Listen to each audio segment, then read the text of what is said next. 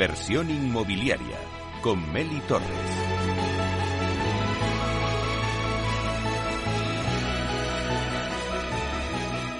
La entrevista. Bueno, pues hoy la entrevista de la semana la tenemos con Víctor Pérez Arias, que es consejero delegado de la promotora ASG Homes. Con él vamos a analizar cómo se va a comportar el mercado de inversión en el sector inmobiliario en los próximos meses. Eh, bueno, después de las elecciones autonómicas y también el anuncio, bueno, de las elecciones generales del 23 de julio, vamos a ver cómo eh, va a afectar todo esto al sector inmobiliario. Eh, también la aprobación de la ley de vivienda. Bueno, esto se suma a la subida de inflación que ya veníamos, eh, bueno, pues arrastrando. También la subida de los tipos de interés, la subida de los costes de construcción. Vamos a ver qué impacto está teniendo en el mercado residencial todos estos acontecimientos eh, y si se prevé una desaceleración en la inversión o qué asset class está siendo más activo en este inicio de 2023. Bueno, pues todas estas preguntas y muchas más las vamos a ir analizando en, pues con Víctor Pérez Arias, que le tenemos aquí ahora mismo ya en los estudios en Capital Radio. Vamos a darle la bienvenida. Buenos días, Víctor. Buenos días, Meli. Muchas gracias de nuevo por estar en, en este espacio contigo que siempre es eh, muy interesante y muy agradable. Bueno, Víctor, yo sabes que encantada. Además, tenía muchas ganas porque pues, pues está habiendo un revuelo, ¿no? Vamos a empezar, si te parece, por la actualidad. Eh, mm, sí que es verdad que nos preguntamos, bueno, pues cómo van a afectar los resultados electorales al sector inmobiliario. Acabamos de tener las, las elecciones autonómicas, eh, pero bueno, ya tenemos un anuncio de las eh, elecciones generales en el 23 de julio. O sea que no sé cómo estáis viendo vosotros desde el sector todo este panorama a nivel político. Bueno, eh, ya lo anunciábamos, ¿no? Que desde eh, principios de año, eh, año de elecciones, mm, principalmente municipales, autonómicas, iba a ser un año especial. las elecciones generales son muy importantes para el país, pero a nivel inmobiliario, nosotros, los inversores y los promotores, las elecciones eh, municipales y autonómicas para nosotros tienen un pacto mucho más directo. ¿no? Hay políticas generales, como, como hablaremos más adelante, como has dicho tú, pero desde luego eh, eh, hemos estado un primer, un primer trimestre muy pendientes de, la evolución de qué, iba a ocurrir en las, en las elecciones municipales. hay mucho en juego, hay, mm, mm, hay una gran parte de nuestro eh, de nuestro negocio que se llama urbanismo, eh, eh, que, está incardinado completamente en, las bueno pues en las políticas municipales, políticas autonómicas y, todo esto a nosotros nos, bueno pues nos, ha tenido muy pendientes de lo que ha ocurrido. las elecciones bueno pues han yo creo que la, reacción a las elecciones nos ha durado poco porque ha sido inmediatamente a la, al cierre de los eh, la, del recuento de los votos nos eh, eh, bueno nos hemos desayunado mm, valga la expresión con un anuncio de elecciones anticipadas que efectivamente cambia también el, marco de juego no no va a dar tiempo realmente a ver eh, respondiéndote ya directamente, no nos va a dar tiempo a ver a, corto plazo eh, una, una, impacto, una reacción del, sector inmobiliario eh, con este cambio de, de, panorama político que, ha habido en, las elecciones municipales y autonómicas. Vamos a tener que esperar claramente a, a, las, a la celebración de las elecciones generales para que la conjunción de las políticas que se habían puesto en marcha eh, eh, políticas a nivel eh, nacional por el, por el gobierno. Eh, ¿qué, qué, gobierno sale ahora de las urnas para, para bueno, esa unión de, de, circunstancias o de, o de, situaciones como pueden ser los ayuntamientos de un color político y el, el, gobierno de otro color o del mismo color, pues puedan a partir seguramente no antes de septiembre, con, con septiembre-octubre, con, eh, con, con, absoluta claridad, no vamos a ver eh, que la tendencia o el comportamiento, eh, las ideas nuevas o continuistas que pueda haber de, iniciativas que el Gobierno central ha, puesto en marcha. Y, y, bueno, pues esto yo creo que nos, nos lleva aumentar un poquito más nuestro plazo de tiempo para, para, para poder empezar a, realmente ver cuáles van a ser las nuevas tendencias, las nuevas directrices urbanísticas que, impacten en el, en el mercado inmobiliario. Claro, porque siempre lo hemos dicho, Víctor. O sea, cuando hay año de elecciones, pues hay un parón. Entonces, eh, al final, eh, esto no beneficia nada, pero yo no sé si a los inversores eh, este parón les supone el decir, bueno, me lo voy a pensar, vamos a quedarnos en stand-by y me lo voy a pensar. No sé si estáis notando eso. Vamos a ver, eh, tú lo has explicado muy bien en la introducción. Eh, eh, yo creo que vamos sumando a nuestras tormentas perfectas, COVID, mm, mercado de materias primas muy alto, inflación, crisis energética, crisis proveniente de la guerra, le vamos añadiendo incertidumbres a todo. Yo creo que en estos instantes no tenemos un solo factor, yo creo que es una conjunción de factores que están haciendo que el mercado, bueno, pues esté, esté eh, con cierta eh, calma, con cierta distancia, pero lo que sí te digo, eh, Meli, es que sí que hay un apetito inversor, eh, sí que los inversores vemos a España con, una, con, unas cualidades para la inversión inmobiliaria muy interesantes. Seguimos siendo un país muy competitivo en términos de lo que podemos ofrecer, estilo de vida, seguridad jurídica. Todo esto no ha cambiado. Yo creo que, que lo que ha cambiado es temporalmente quizá un eh, una filosofía o unas eh, políticas eh, económicas, mm, políticas de carácter urbanístico, pero mm, yo creo que esto no quita el interés del inversor, definitivamente. Por lo menos nosotros seguimos apostando por España, estamos muy interesados en nuevos modelos de, de, inversión, que ahora hablaremos, y, yo creo que lo que ha ocurrido, no solamente es mi opinión, sino la, es, es, es, eh, yo creo que sumo la opinión de otros colegas del sector y, de, de, muchos operadores que yo creo que el primer trimestre lo hemos aguantado ahí un poco con la incertidumbre, eh, pero ha llegado el momento de, que tenemos que hacer algo. El dinero está ahí, la inversión está disponible y, yo creo que España macroeconómicamente, eh, bueno, pues se ha comportado mucho mejor que otros países europeos. Por lo tanto, creo que ha llegado el momento de, materializar inversiones. Nosotros hemos estado comprando, como sabéis, y yo creo que septiembre eh, va a ser un mes, un último, no semestre, porque no va a llegar, pero cuatro o cinco meses, cuatro meses, mejor dicho, van a ser eh, muy emocionantes para el mercado inmobiliario.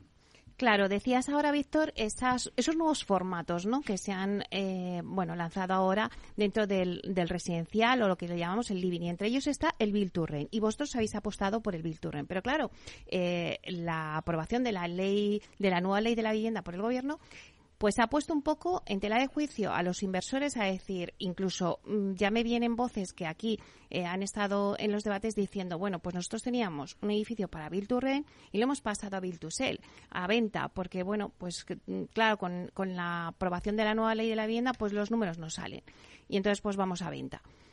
¿Se está notando esto? ¿Vosotros os habéis planteado eh, esa posibilidad? Vamos a ver, em, por, por, partes. Eh, la primera parte, eh, sigue habiendo un apetito enorme del Bilturren y yo creo que la, eh, la ley de vivienda lo que trae es, es una incertidumbre innecesaria. podría haber habido otro tipo de soluciones. Las soluciones que se han dado son soluciones que se han demostrado en otros países, en otras ciudades, que no, han funcionado. No me voy a repetir. Eh, y, yo creo que, lo que estamos es, un, en un impasse, en un impasse para ver qué desarrollo tiene la ley. La ley eh, ya se está cuestionando eh, algunos aspectos que quizá invaden las competencias de las comunidades autónomas.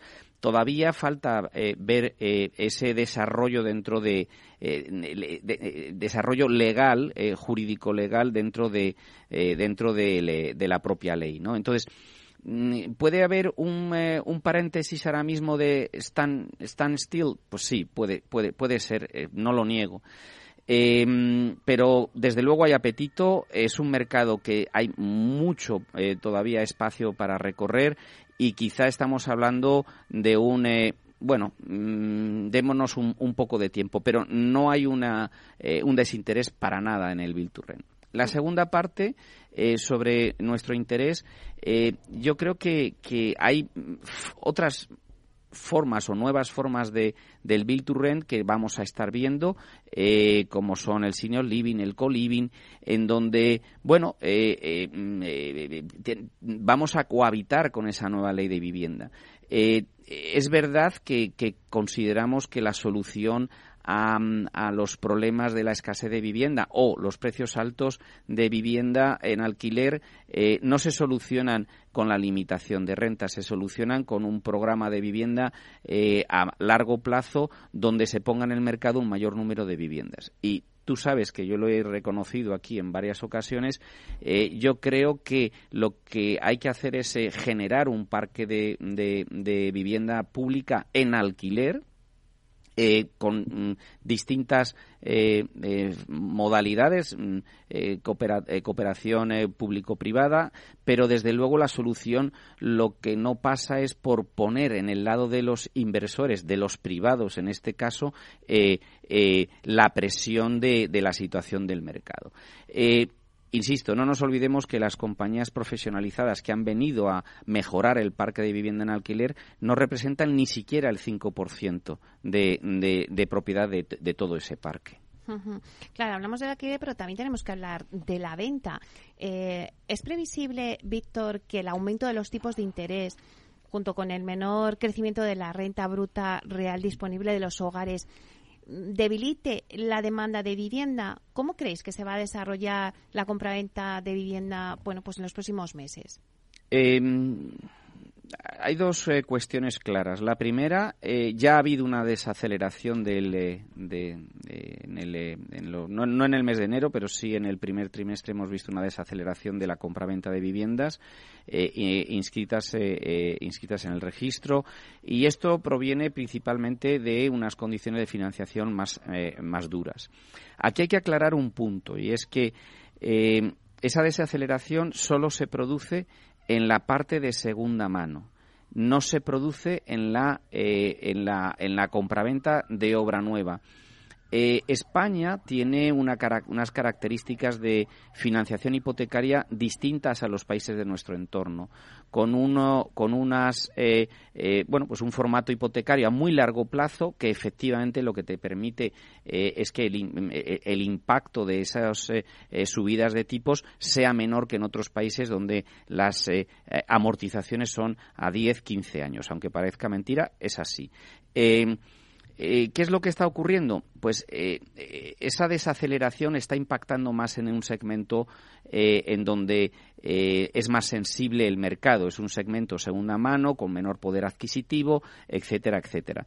Pero desde luego, esto lo, puede, lo, pueden constatar los bancos, no ha dejado de haber un apetito de los bancos por financiar hipotecariamente ni tanto a los promotores ni, ni a los compradores. Claro, antes hablábamos de esos nuevos formatos, hablábamos de todo eh, el living, el flex living, todas las, el senior living, las residencias de estudiantes, el Virtual pero eh, hemos empezado en 2023 y el inversor, em, ¿en qué asset class está poniendo el foco?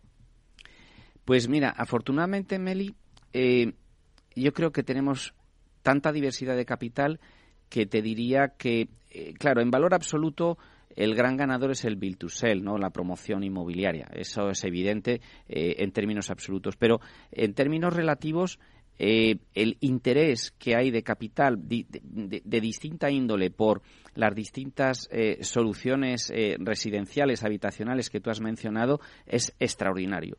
tenemos ahora mismo capital muy activo en coliving, buscando soluciones coliving que son muy interesantes. Tenemos eh, eh, Senior Living, tenemos también eh, todo lo que es la, la, residencia de estudiantes. La residencia de estudiantes sigue siendo, yo pensaba que, bueno, pues que quizá estaríamos ya entrando en una fase de agotamiento, todo lo contrario. Estamos viendo que la entrada de estudiantes extranjeros pues está revitalizando claramente la, la, la demanda.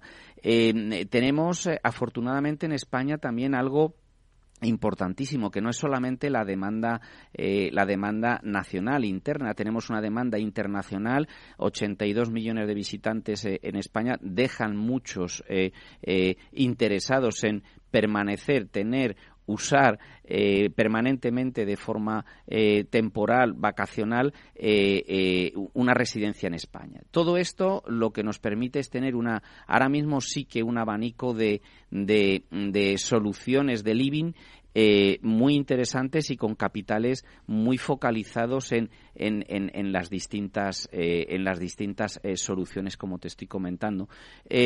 Yo te diría que España eh, en estos instantes eh, entra en una nueva, eh, era en una nueva etapa de su mercado inmobiliario con una segunda, tercera velocidad en este tipo de soluciones y estamos atrayendo capital.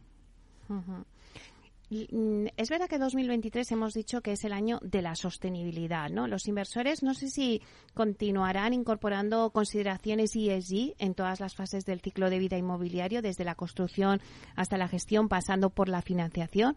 Y los objetivos que tienen es, pues, de cero emisiones, ¿no? Durante la operación de los activos, eh, que a lo mejor llegará a ser lo habitual, ¿no? ¿Qué es lo que demanda el cliente, el inversor o el promotor en este aspecto? Bueno, Meli, eh, sin duda, es rotundamente es un sí. Esto yo creo que ya es eh, claramente incuestionable y no no va a ir, eh, no va a haber una marcha atrás ni ni ni, ni por asomo. por el orden que tú me has mencionado, empezaría, fíjate, por la financiación. La financiación es ahora mismo es muy sensible al ESG. Hay una financiación en cierto en, de cierta forma privilegiada para proyectos que mm, eh, bueno pues cumplan una serie de requisitos y parámetros de sostenibilidad eh, eh, que, bueno pues que, que, evidentemente es un grado grado competitivo enorme con lo cual muy importante. Segundo el inversor. El capital ahora mismo como puede ser el nuestro el propio es una exigencia ineludible eh, respecto de que todos los eh, eh, proyectos donde que se desarrollen tienen que cumplir los parámetros de ESG, principalmente de eficiencia energética, sostenibilidad, etcétera, etcétera. Las constructoras completamente alineadas y e invirtiendo en ello, pues porque hay mucho que hacer en el lado de la construcción, es una parte fundamental de, de la sostenibilidad. Y por último, los usuarios, los usuarios eh, aparte de la sensibilidad social que hay, que es verdad que, hay eh, las medidas de eh, las medidas que se han tomado en cuanto a, eficiencia energética, sostenibilidad, etcétera, desde los ámbitos administrativos, ha impulsado a la sensibilidad del, del usuario. El usuario se encuentra que edificios, por ejemplo, nuestros, donde hay aerotermia o geotermia, tienen, aparte de ser sostenibles, por supuesto, tiene directamente un ahorro económico. Y es que el consumo de los suministros es que es eh, mm, el 80% o el 90% más, más bajo que tener eh, las, las, habituales eh, fuentes energéticas de, de, gas o, de, o de electricidad. Con lo cual, yo creo que, que esto todo el mundo gana. Yo creo que que aquí el impacto es un impacto inicial de inversión, que la estamos absorbiendo, hay un incremento en el coste de construcción y, por lo tanto, en el coste final del producto, pero mirándolo a largo plazo, como no podemos mirarlo de otra forma, eh, eh, somos todos ganadores, el planeta, y somos ganadores eh, desde la perspectiva económica también. Víctor, ya nos quedan pocos minutos, pero no quería dejar de hacerte esta cuestión, ¿no? El tema de la rehabilitación, que es otro punto a tener en cuenta, porque lo hemos hablado muchas veces, falta suelo, ¿no? En las ciudades. Y eso hace que, que se piense en proyectos de transformaciones de uso, que además vosotros tenéis varios. ¿Va a ser esa la tendencia que vamos a ir viendo? Eh, sí, yo creo que, em, vamos a ver, aquí hay dos cuestiones y, aprovecho tu pregunta para, para, para, para hacer un, eh, un, llamamiento una vez más a la flexibilización de las condiciones eh, urbanísticas. O sea, creo que es esencial la regeneración de las ciudades. Eh, no hay suelo, efectivamente, hay que, hay que producir suelo, pero también lo que hay que hacer es flexibilizar eh, esa normativa eh, urbanística, esa, esa, intensividad que hay en la protección en muchos casos que mm, bueno limita esa regeneración, rehabilitación de las ciudades Creo que esto es fundamental para, para el desarrollo inmobiliario. Tenemos una enorme oportunidad de, de sumar eh, a la eh, a, la, a, la, puesta en, en, eh, de, oferta en el mercado gracias a, ese, a esa intensidad en la, en, la, en la rehabilitación y regeneración, cambios de usos, etcétera, tenemos la oportunidad también de, de, hacer de hacer un cambio en las ciudades. Perdón, hemos visto en varias ciudades que, que en el momento que regeneras, en el momento que eh, haces un, un, cambio de, de, eh, estructura, eh, aunque sea de tráfico, las ciudades eh, mm, eh, mm, dan un cambio radical, el mercado inmobiliario eh, reacciona y yo creo que nosotros con experiencias como estamos pues en, Salamanca, en, aquí en Madrid también hemos hecho tres rehabilitaciones, creo que es una es una solución y es un foco que tenemos ahora mismo desde desde ASG Homes.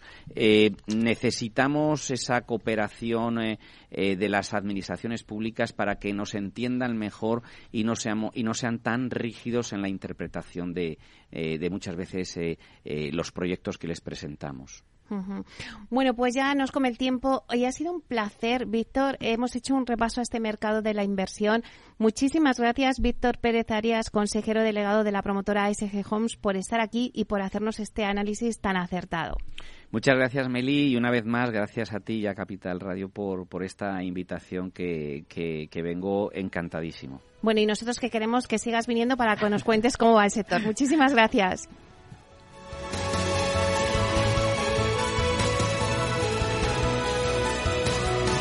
Inversión inmobiliaria con Meli Torres.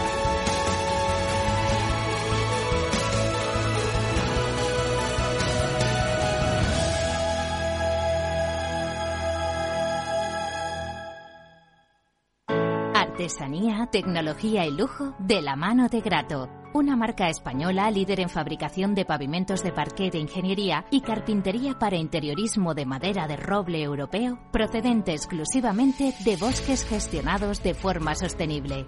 Grato te ofrece las mejores calidades para tus proyectos residenciales y hoteleros, fabricando tanto parqué de ingeniería como cocinas, puertas, armarios y muebles de baño con exclusivos diseños, siempre con trato directo de fábrica.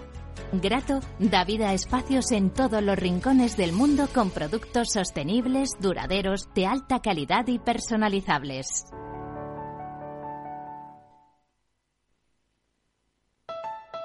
Escucha cada jueves, a partir de las 11 de la noche, en Líderes Globales, las entrevistas que Raúl Castro nos trae desde Florida. Personas inspiradoras de habla hispana que han destacado en sus actividades más allá de nuestras fronteras y que nos dejan sus enseñanzas y aprendizajes desde el punto de vista más personal. Líderes Globales, con Raúl Castro, en Capital Radio. Capital Radio 103.2. Gráficas Naciones. Más de 50 años de experiencia en el sector de las artes gráficas. Apostamos por la última tecnología tanto en impresión offset como en digital y gran formato. Realizamos todo tipo de impresión. Tarjetas de visita, folletos, libros, vinilos, decoración y montaje de stands. Más información en el 91 629 2145 o en gráficasnaciones.es.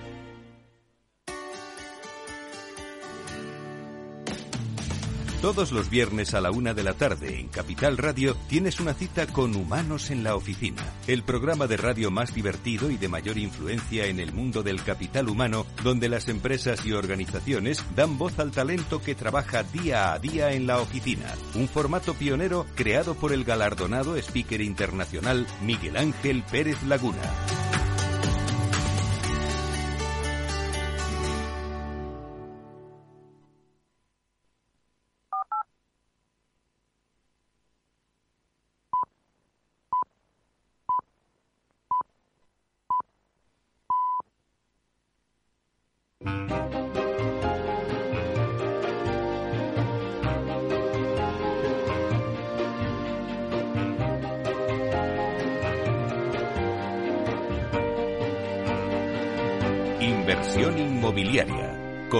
Torres. En nuestra sección La Vía Sostenible con Vía Ágora os contamos la transformación de la vivienda del futuro enfocada en una construcción sostenible como pilar principal.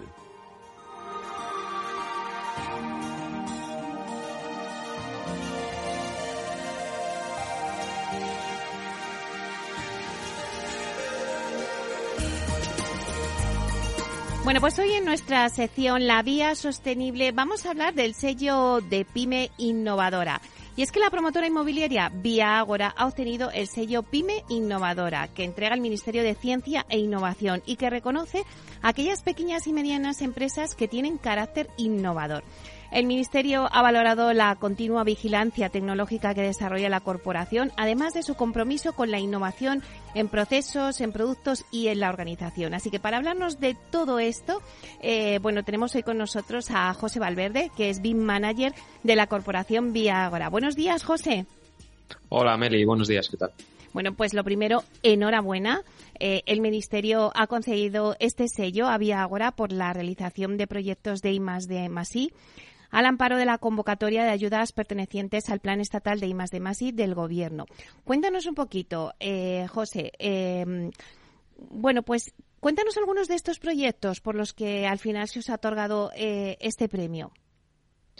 Bueno, eh, muchas gracias. Primero, nos han concedido el, sello por de proyectos que tenemos, bueno, concretamente por, por uno de los que ya hemos recibido una concesión eh, se llama Digin, es una plataforma de gestión de componentes industrializados donde intentamos crear un marco común para que todos los agentes del sector, digamos, hablemos el mismo idioma y seamos capaces de parametrizar tanto nuestro proyecto para que seamos eh, con un enfoque muy industrializador, ya ser capaces de industriar los proyectos de una etapa muy inicial. No solo eso, sino que además seamos capaces de controlar el coste, el tiempo, el plazo, todos hablando ese mismo idioma. Entonces, bueno, este es un proyecto que va a tres fases. Eh, hemos presentado la primera donde nos han concedido esa financiación, esa ayuda pública. Ahora estamos en, la segunda fase y tenemos también otro proyecto activo que también hemos presentado como, como PYME innovadora que somos, que es un proyecto de arquitectura generativa que el foco que tenemos ahí un poco es eh, generar un, software o una plataforma que nos permita, dándole un diseño arquitectónico de nuestros edificios, hacer una división en paneles eh, para luego llegar a robotizar y fabricar eh, los paneles de la fachada que tenemos industrializada en Lignum Tech. Claro, José, ¿qué reconoce este sello y qué periodo de vigencia tiene el sello? Bueno, el sello son tres años, es un periodo de vigencia de tres años que si, eh, por ejemplo, ahora nos han concedido la primera fase de este proyecto de Digin, eh, si nos conceden la segunda, que todo apunta a que vamos encaminados a ello, pues ese sello automáticamente se renovaría por el periodo que, tocase, que en este caso serían otra vez otros tres años. Lo que reconoce es una distinción que, es eh, aplicable a las pequeñas y medianas empresas que han demostrado pues, un alto grado de innovación en sus actividades. Para obtenerlo, eh, hay que cumplir como ciertos requisitos que establece el Ministerio, que bueno, generalmente son con aspectos de hacer inversión en investigación y desarrollo, en colaborar con entidades de investigación, registrar patentes o en este caso hacer proyectos de innovación eh, que tengan éxito. El objetivo un poco del sello es básicamente es, es, distinguir a las empresas pues, que apostamos por la innovación y ponernos en valor, haciéndonos una distinción significativa que tiene como un alto grado en el mercado de valor. Claro, y el sello eh, PyME Innovadora concede también beneficios para la compañía, imagino. Sí, hay como una doble finalidad con este sello, se consigue una doble finalidad. Hay una parte que es, eh, bueno, pues conseguir un reconocimiento oficial ¿no? y un prestigio nacional, lo cual, bueno, pues eh, posiciona muy bien a la marca y aporta mucha confianza tanto entre los clientes como los posibles inversores que podamos tener. Además, nos hace fácilmente identificables al tener este sello pues para temas de contratación pública o simplemente con fines publicitarios y comerciales.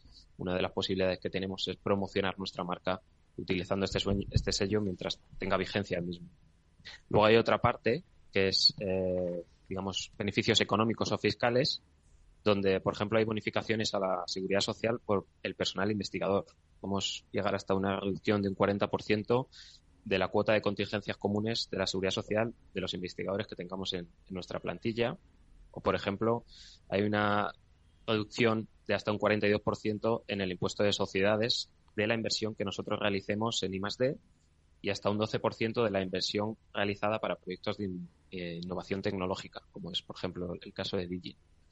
Y luego, bueno, hay una tercera parte que es muy ligada a esta segunda, que es, bueno, nos permite el acceso a ciertas ayudas o financiaciones que sin el sello no serían posibles, como por ejemplo participar en licitaciones de compra pública de innovación, por ejemplo, una línea de financiación ICO. Claro, ¿y cuántos o, cuáles, mejor dicho, serán los próximos pasos? Bueno, desde la corporación Viagora tenemos muy claro que la innovación es un valor central de nuestro foco de negocio. Entonces, bueno, eh, creemos que es importante invertir en investigación y en desarrollo, en establecer colaboraciones estratégicas pues, con entidades públicas, entidades de, investigación. Eh, creemos que hay que mantenerse al tanto de las últimas tendencias tendencias y avances del sector, incluso de noticias tecnológicas de innovación que no tengan que, estar ligadas estrictamente con el sector porque siempre puede haber una posible aplicación. Y además tenemos un personal muy comprometido y motivado por impulsar la innovación de forma continuada. De hecho, nosotros internamente tenemos reuniones semanalmente o quincenalmente donde varias personas de la empresa de diferentes ámbitos pues eh, proponemos ideas de innovación, se estudian ideas de innovación del futuro o que están en el mercado entonces, un poco la línea pasa por ahí. Pues avanzar en los proyectos que ya tenemos en marcha de, innovación, como estos dos que os comentaba, el Digi, el proyecto de arquitectura generativa, y además pues, seguir proponiendo, seguir estando al tanto de, las novedades, seguir pensando o repensando la forma de construir para intentar cambiar el sector de la construcción y hacerlo, pues, eso, más innovador, mucho más tecnológico. Claro que sí. Bueno, pues muchísimas gracias, José Valverde, eh, BIM Manager de la Corporación Viagora, por estar aquí con nosotros y contarnos, bueno, pues el sello PYME Innovadora que habéis obtenido y que entrega el Ministerio de Ciencia e Innovación y que reconoce a aquellas pequeñas y medianas empresas que tienen carácter innovador como vosotros. Así que muchísimas gracias y enhorabuena. Muchas gracias, Meli. Hasta pronto. Adiós.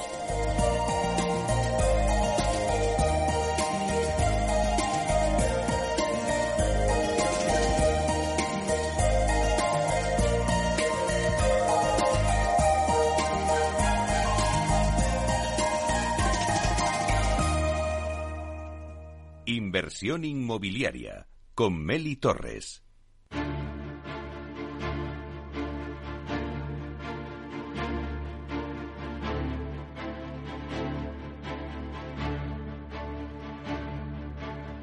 En inversión inmobiliaria, momentos culminantes con Culmia. Cada persona es un camino, una experiencia y un destino. Conociendo el destino es la mejor manera de empezar el camino. Culmia es la historia de miles de personas que han llegado a su destino, su hogar. Culmia te acompañará en un camino lleno de momentos culminantes que se producen en la compra de una vivienda. Junto a expertos del sector, Culmia dará respuesta a todas las incertidumbres y ayudará a culminar con éxito el destino, la compra de una vivienda.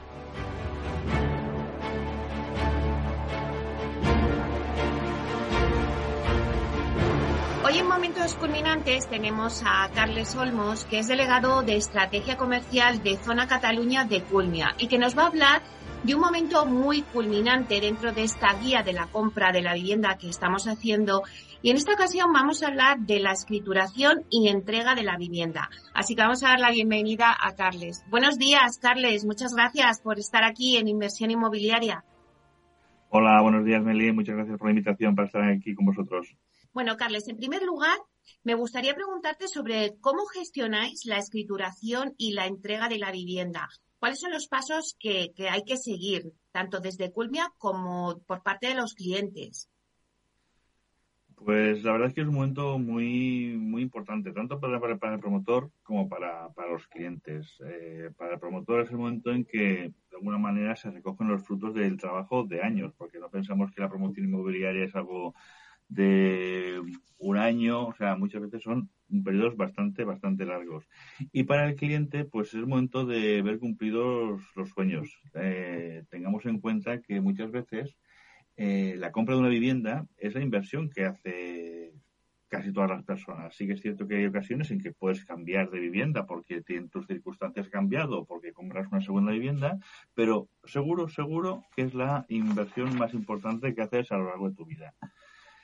Eh, fíjate que el claim que tenemos nosotros, Destino tu Hogar, eh, lo que pretendemos aquí en Conculmia es acompañar a los clientes en, en todo el proceso. Fíjate que cuando compran ya la vivienda, han hecho la reserva.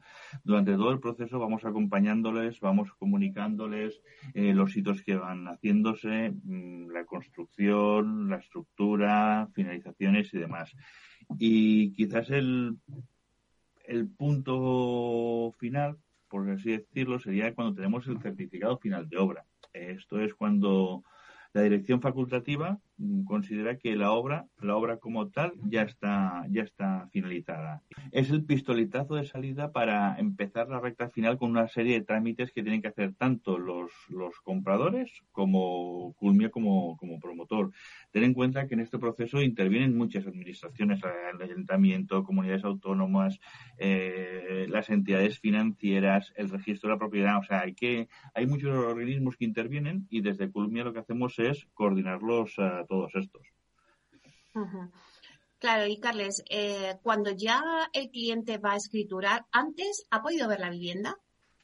Eh, sí, sí, por supuesto. Quizás es un momento eh, muy emocionante. Digamos que desde Culmio, que como te estaba comentando, estamos acompañando al cliente en todo el proceso y en este, en este último, en esta última etapa acompañamos a los clientes lo que llamamos la visita de, cortesía. Eh, cuando ya tenemos las viviendas listas perfectamente que se puedan enseñar, porque bueno, pues la hora es como es, ya lo tenemos todo listo, pues vamos citando a los clientes y los vamos acompañando, eh, los vamos citando a una hora eh, determinada y los vamos acompañando con un compañero de postventa y les va enseñando también pues todo el funcionamiento de la vivienda, donde están las llaves de paso, el tema de la climatización, el tema de los suministros, todo. También se les acompaña a las zonas comunes, cuando hay zonas comunes y lo que es el aparcamiento para, para, para ver todo lo que es lo que han, lo que han comprado. La verdad es que es un momento, yo diría, muy emocionante, porque te das cuenta que en ocasiones nos piden que ver si nos pueden acompañar los padres, los hijos, porque realmente para, para una familia, para una pareja, para quienes, para los compradores, es un momento muy, muy importante. Claro, y una vez que ya eh, pues has visitado la vivienda, eh, supongo que, se plantea la financiación. ¿Cómo financian los clientes la compra de la vivienda? Pues mira, por regla general, el cliente eh, antes de la escritura ya ha entregado normalmente un 20% del importe. A partir de aquí falta entregar el 80%, que es el momento que se hace en el momento de la escritura. Entonces aquí tenemos dos situaciones, o que un cliente mm, lo pague con fondos propios o con financiación bancaria. Vamos, la hipoteca que, tenemos la mayoría de los mortales. Entonces, si, si un cliente va a financiar eh, con el dinero que ya tiene, lo que nos, eh, nosotros como promotores tenemos que velar por imperativo legal es la trazabilidad del dinero. Es decir, que el dinero proviene eh, de un eh, origen lícito. Eh, tenemos que hacer lo que es el blanqueo de capitales y entonces mm, vemos que el dinero puede venir del trabajo, de una herencia, una donación, de la lotería, pero que sea lícito. Eso en caso de que financie con fondos propios. Si por el contrario financia con a través de una entidad, de un banco, una entidad financiera, pues entonces empezamos con el tema del tasador, le, le facilitamos la documentación, la visita al tasador, evidentemente, y aquí empieza ya el cliente a gestionar con su banco, pues el tema de las condiciones financieras, el importe, el plazo, el tipo de interés y todas estas cosas. A partir de aquí, digamos que cuando ya tiene el banco ya todo listo y aprobada la operación del cliente, se emite la FEIN, que es la ficha europea de información normalizada, que es donde están los datos básicos de la, de la operación, importe, eh, duración, condiciones financieras, ya nos lo pasa a nosotros, nos lo facilita el cliente a nosotros y a partir de aquí ya empezamos a sería lo que sería agendar la agendar la fecha en la notaría para hacer el otorgamiento de la escritura pública. Claro, em, para terminar ya en, esta, en este hito de la guía de la compra de, la vivienda, ¿cómo se produce la entrega de las llaves? Y digo la entrega por el simbolismo, ¿no? Que tiene de entregar esas llaves. Pues mira, eh, cuando estamos en la notaría, eh, entregamos lo que es lo que nosotros llamamos el, el, welcome, el welcome pack, ¿vale? Aquí entregamos eh, toda la documentación que el cliente necesita, tanto la que estamos obligados para, por normativa como la que consideramos que debemos eh, facilitarle. Es decir, mucha documentación se le entrega en un soporte digital, en USB, pues ahí tenemos la cédula de habitabilidad, el certificado energético, los estatutos de la comunidad, boletines de luz, agua, gas y todo esto, y las garantías de los electrodomésticos, el libro de edificio, manual de uso y mantenimiento, y digamos también les damos las instrucciones, porque el cliente muchas veces llega y no sabe qué tiene que hacer. Pues le damos las instrucciones a dónde tiene que dirigirse para poder darse de alta de los suministros, lo que tiene que hacer también para el tema de si se tiene que empadronar y todas estas cosas, ¿vale? También detallamos aquellas garantías que como promotores marca la ley de ordenación de la edificación, pues son de un año, de tres y de diez años, ¿vale? Y, y, también entregamos lo que gusta menos, pero es el tema de la postventa, pues un poco eh, cómo tenemos, cómo gestionamos o cómo nos tiene que remitir el cliente aquellas cosas que considere que no están correctamente, nos lo tiene que remitir para nosotros eh, repararlas. ¿vale? Y luego, cuando eso ya es el soporte digital, en soporte físico lo entregamos propiamente lo que son las llaves. Entregamos un llavero entregamos todas las llaves que, pues, de la vivienda, los buzones, las zonas comunes, el aparcamiento y todas estas cosas, ¿vale? La verdad es que últimamente un poco poniéndonos con el tema, con el tema digital y demás, estamos incorporando en algunas promociones una app que es la Culmia Home, pues esto es un poco que es un paquete básico que se puede ir ampliando y que eh, le permite a través del teléfono eh, acceder a las zonas comunes y, todas estas cosas. ¿vale? Eh, la verdad es que cuando estás entregando toda esta documentación, la verdad ves la cara de ilusión de los clientes, con lo cual a partir de ahí lo único que lo único que puedes decirles es pues que lo disfruten por muchos años. Claro que sí. Bueno, la verdad es que hemos llegado contigo a un hito muy importante dentro de la guía de la compra de la vivienda, como es la escrituración y ya por fin la entrega de la vivienda, que como decías, Carles, pues pasan muchos meses, eh, bueno, hasta que por fin tienes tu vivienda, con lo cual esa emoción del final que, que nos estás comentando.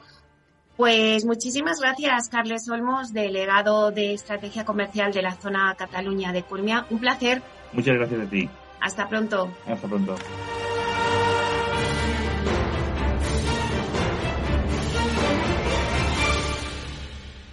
Es el momento del análisis.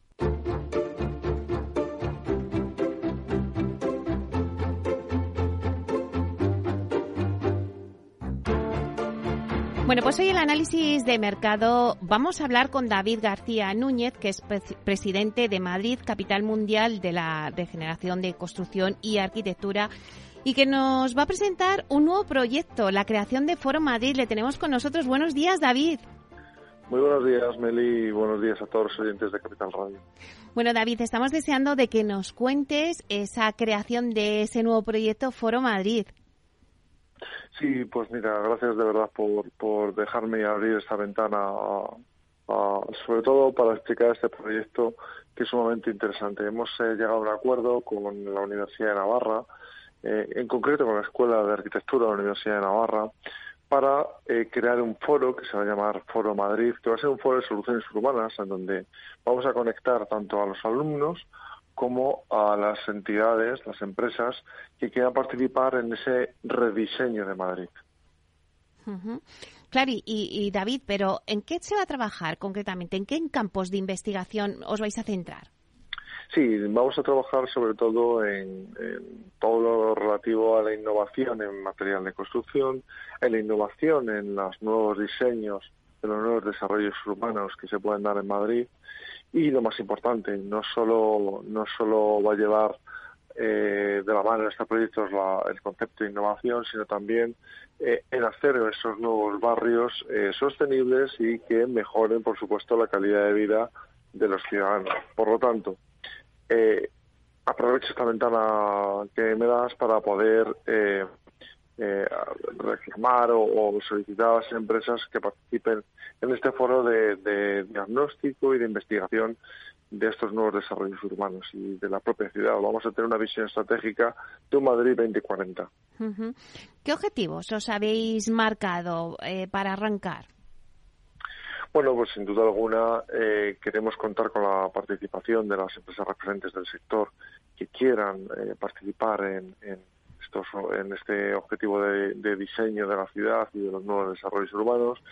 queremos ser también, por supuesto, un foro de debate y de reflexión eh, en donde hemos unido la universidad y donde hemos unido también, por supuesto, eh, el mundo empresarial y el talento. Y como tercer objetivo, seguir potenciando la marca Madrid como un referente internacional de soluciones urbanas. Bueno, la verdad es que suena muy bien. Eh, se creará un estudio de soluciones urbanas eh, para, bueno, pues intentar analizar un poco las ciudades eh, como Madrid, poniendo Madrid en el centro, abordando cuestiones sobre la sobrepoblación, la digitalización, la, atracción del talento, ¿no? ¿Creáis ese estudio de soluciones?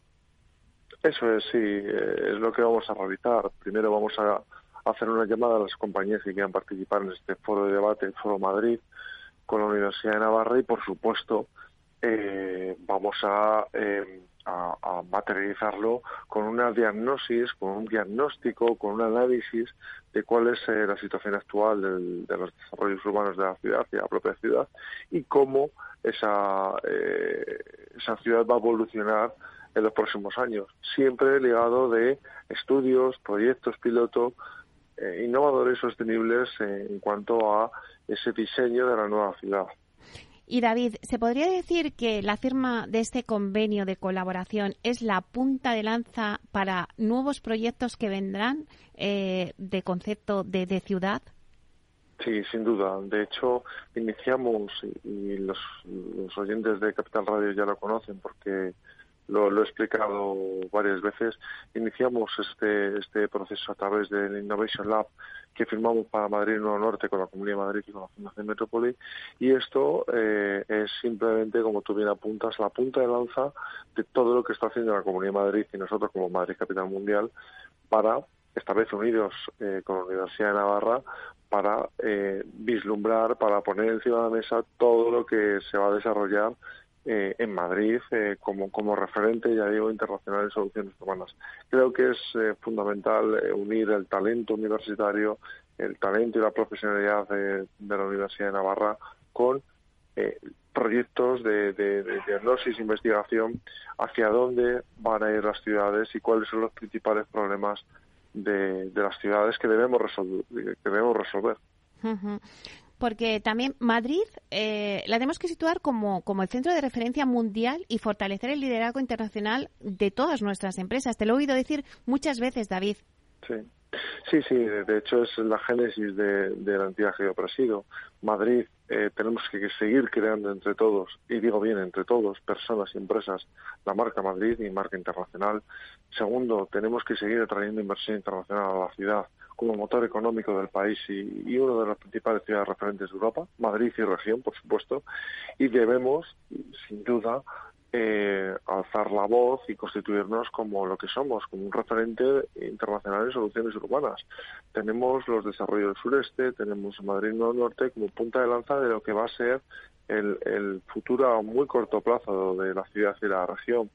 Y esto solo lo podemos hacer de una cosa, que es de forma excelente, apoyándonos en el talento de las eh, y en la innovación de las compañías que forman parte de este tejido empresarial eh, eh, de Madrid y, por supuesto, de la Asociación de Madrid Capital Mundial y, por supuestísimo, apoyándonos de entidades internacionales que apuestan por desarrollar su actividad económica en Madrid.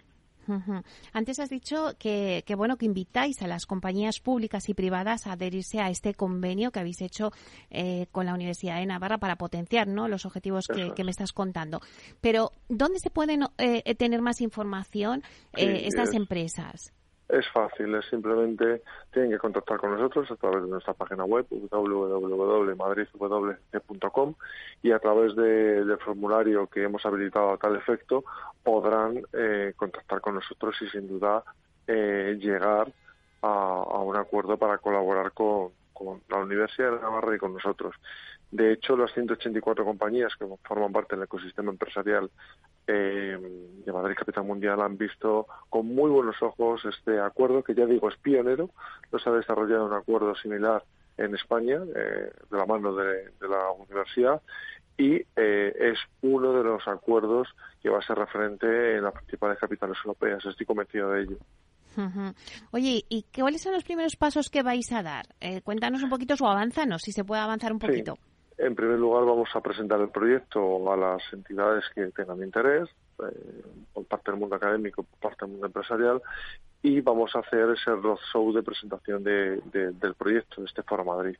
Por supuesto, vamos a contar con el apoyo de la comunidad y del ayuntamiento y además lo que queremos es iniciar ese, ese estudio de diagnosis unidos con el mundo académico de cuál es la situación eh, urbana de la ciudad, cuáles son sus principales eh, stoppers y a partir de ahí, por supuestísimo, eh, contar con las compañías para poner solución a esos stoppers y seguir creando Madrid y seguir creando esa marca internacional que, que tanta satisfacción nos, nos, da a todos los que residimos o no residimos y nos visitan a la, a la ciudad y a la región. Oye, ya que tengo la oportunidad de charlar contigo, eh, cuéntame cómo va Innolab. Pues precisamente eh, ahora estamos eh, reunidos con Indea Agua eh, para precisamente valorar, analizar, estudiar proyectos de innovación relativos al agua con la Comunidad de Madrid y con, y con, y con Crea Madrid Norte. Para nosotros es sumamente importante. Seguimos eh, atendiendo empresas y embajadas eh, para que nos traigan empresas internacionales eh, como motor de cambio de, proyectos de innovación. Seguimos recibiendo proyectos de innovación y este es el punto de partida de lo que debería ser y de, lo que es bueno, pues innovación, sostenibilidad y un nuevo desarrollo urbano como es Madrid Norte. Bueno, pues enhorabuena por este proyecto, por este Foro Madrid con la Universidad de Navarra. Muchísimas gracias, David García Núñez. Un placer que nos lo hayas contado. Gracias a vosotros y por supuesto seguimos, eh, seguimos trabajando por Madrid. Hasta pronto.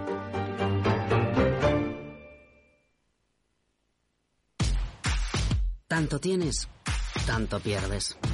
Hay imprevistos que lo cambian todo y los riesgos están ahí siempre, como el saneamiento, la pérdida de crías o las enfermedades del ganado. Por eso necesitas un buen seguro pecuario que garantice tu tranquilidad. Contrata ahora tu seguro de vacuno. Agroseguro. Trabaja sobre seguro. Capital Radio, Madrid, 103.2. Hornos San Onofre. Somos pasteleros y eso nos gusta. Utilizamos materias primas que nos hacen disfrutar y elaboramos todos nuestros productos de forma artesanal, sin sucedáneos, ni margarinas, ni grasas trans. Sabemos que las cosas buenas son importantes. Con el hashtag buscamos gente dulce. Hornos San Onofre, calle San Onofre 3, teléfono 91 532 9060, www.pasteleriasanonofre.com. Disfruta de la mejor cocina gallega en Montes de Galicia. Todo un clásico moderno en el barrio de Salamanca. Disfruta de la variada dieta atlántica, de las mejores carnes y pescados tratados con respeto y transparencia y regados con una de las mejores bodegas de la zona. En grupo, en familia o en pareja, Montes de Galicia te ofrece el espacio perfecto en cada ocasión. El próximo 6 de junio, de 10 a 12 horas, no te pierdas el especial Ilunion en Capital, la Bolsa y la Vida.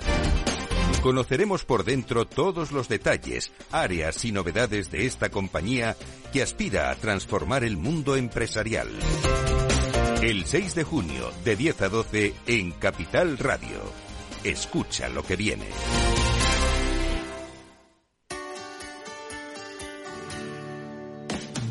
Aquí, en Capital Radio, está el programa más divertido y de mayor influencia en el mundo del capital humano. Todos los viernes a la una de la tarde, únete a Humanos en la Oficina, presentado y dirigido por el speaker internacional Miguel Ángel Pérez Laguna. Un programa donde el talento es protagonista en un formato innovador e irresistible que ya se escucha en 13 países. No te lo pierdas.